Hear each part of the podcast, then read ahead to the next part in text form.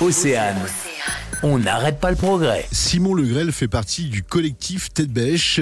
Au total, ils sont 10 et ils ont redonné vie à une vieille ferme. Donc on est un vieux groupe d'amis, on se connaît tous euh, bien depuis euh, depuis un bon moment. Et c'est vrai qu'on avait déjà un petit peu cette espèce d'organisation collective euh, quand on était aux, abords de Rennes. On essayait d'organiser différentes petites guinguettes, des petites choses un peu chez nous, mais on était assez limité au final par ce, la non-propriété entre guillemets et surtout les, les abords de centre-ville. Et donc oui, on s'est au final on s'est installé à Pleuzevet à côté, à Kerlagadec, un petit peu avant le bourg. Ils sont à la fois boulangers, maraîchers, techniciens de rivière, ingénieurs d'études en hydrologie, techniciens en construction, techniciens en événementiel, médiateurs ou encore scientifiques. Et ils ont quitté leur job respectif pour monter ce vaste projet et vivre une expérience en vie commune. C'est ça, cet été, on a essayé de proposer euh, différents euh, spectacles, concerts un petit peu à la ferme. Euh, les jeudis soirs, ouais, en gros, on faisait une vente de pain à la ferme.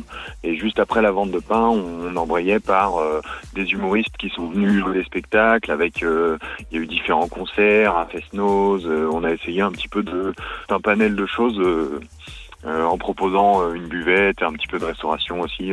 Les produits du collectif Tête Bêche sont aussi disponibles sur les marchés.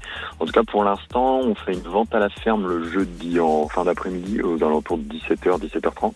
Là, on fait également le marché de Quimper le samedi matin et on va sûrement aller euh, faire le marché de Pont-l'Abbé également. On n'arrête pas le progrès. À retrouver en replay sur oceanfm.com.